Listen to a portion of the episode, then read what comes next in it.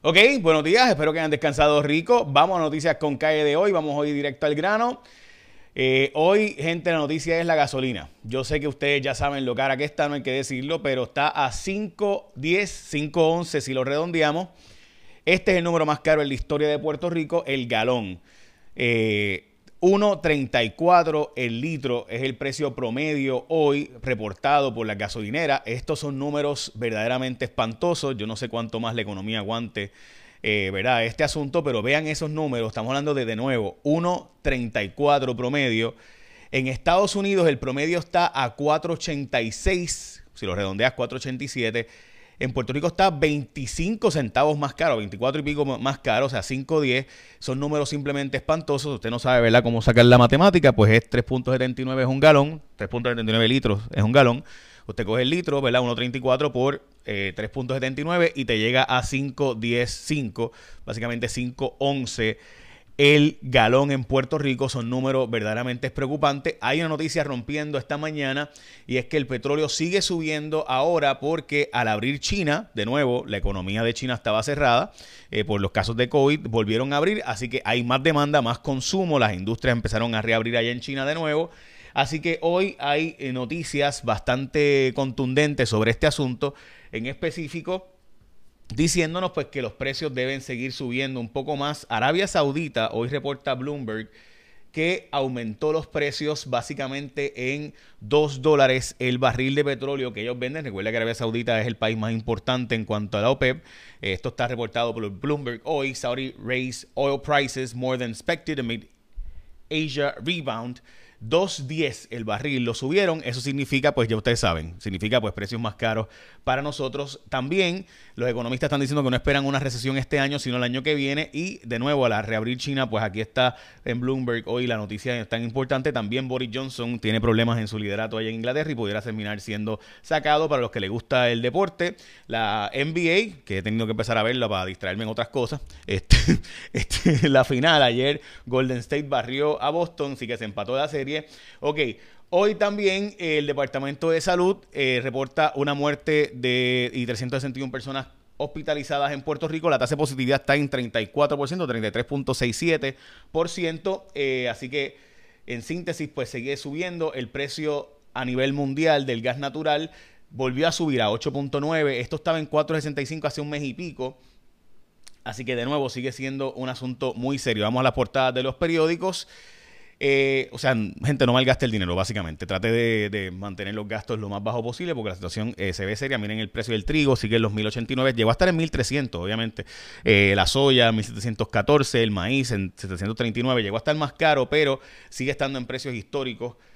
bien altos. Las portadas de los periódicos de hoy, violencia de género, incierto de los niños afectados, estamos hablando de que no hay un reporte en Puerto Rico un registro de la cantidad de violencia doméstica y de violencia infantil en el hogar, mientras que en la portada de El Vocero reclaman protección del lago en Toa Baja.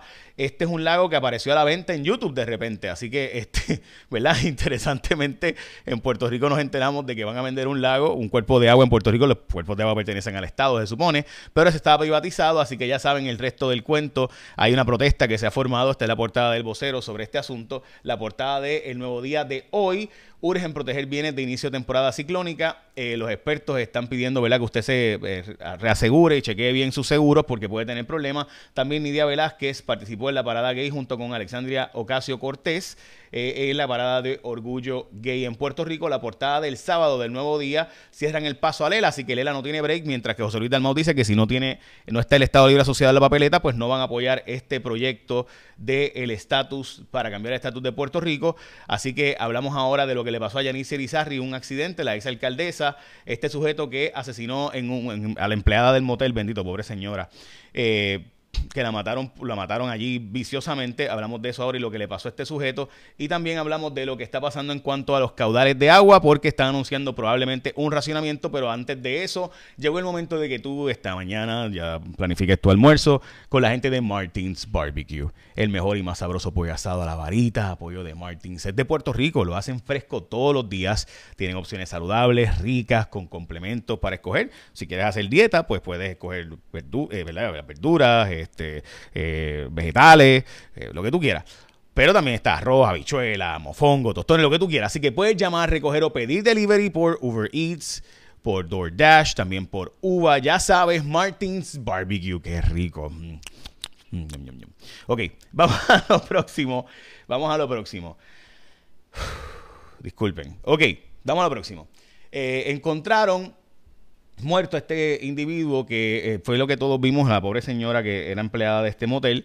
Eh, y estaba sacándolo porque se le había acabado el tiempo y él vino y le disparó y la mató, pues apareció muerto. No se dice, no se sabe todavía por qué murió, se cree, bueno, no hay signos de violencia en donde, ¿verdad? Donde estaba, así que no se sabe exactamente qué pudo haber pasado. Janice Irizarry tuvo un accidente de tránsito, habían escrito que, que estaba borracha, que, que estaba y se había dado la fuga, ella lo desmintió todo este asunto. Los cuerpos de agua, gente, están bien bajitos, no ha llovido, dijeron que si en junio no llueve, es posible que entremos en un racionamiento para julio.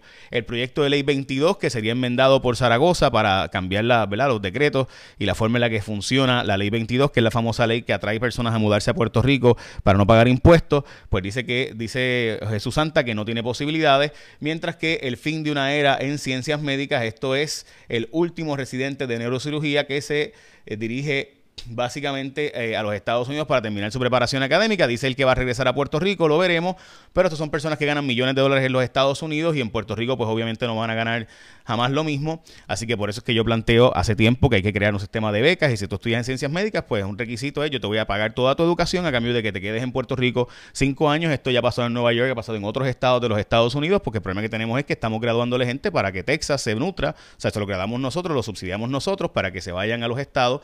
Y yo entiendo, obviamente, el individuo se va a ir al estado porque le conviene a él personalmente, pero al país que está invirtiendo en ti, eh, pues deberíamos nosotros requerirle, ¿verdad? Que, que, regrese a cambio de pagarte todos tus estudios, obviamente. Y eso, pues, eh, para nosotros, o sea, si usted mira ahora mismo las citas médicas, están para 6, 9, 10 meses, a menos que tengas contactos. Así que tenemos en Puerto Rico medicina de contactos. Esto tiene que cambiar o de lo contrario, eh, la inmigración continuará porque no, conseguiremos servicios médicos, tú sabes. Eh, así que volverá a dispararse la inmigración.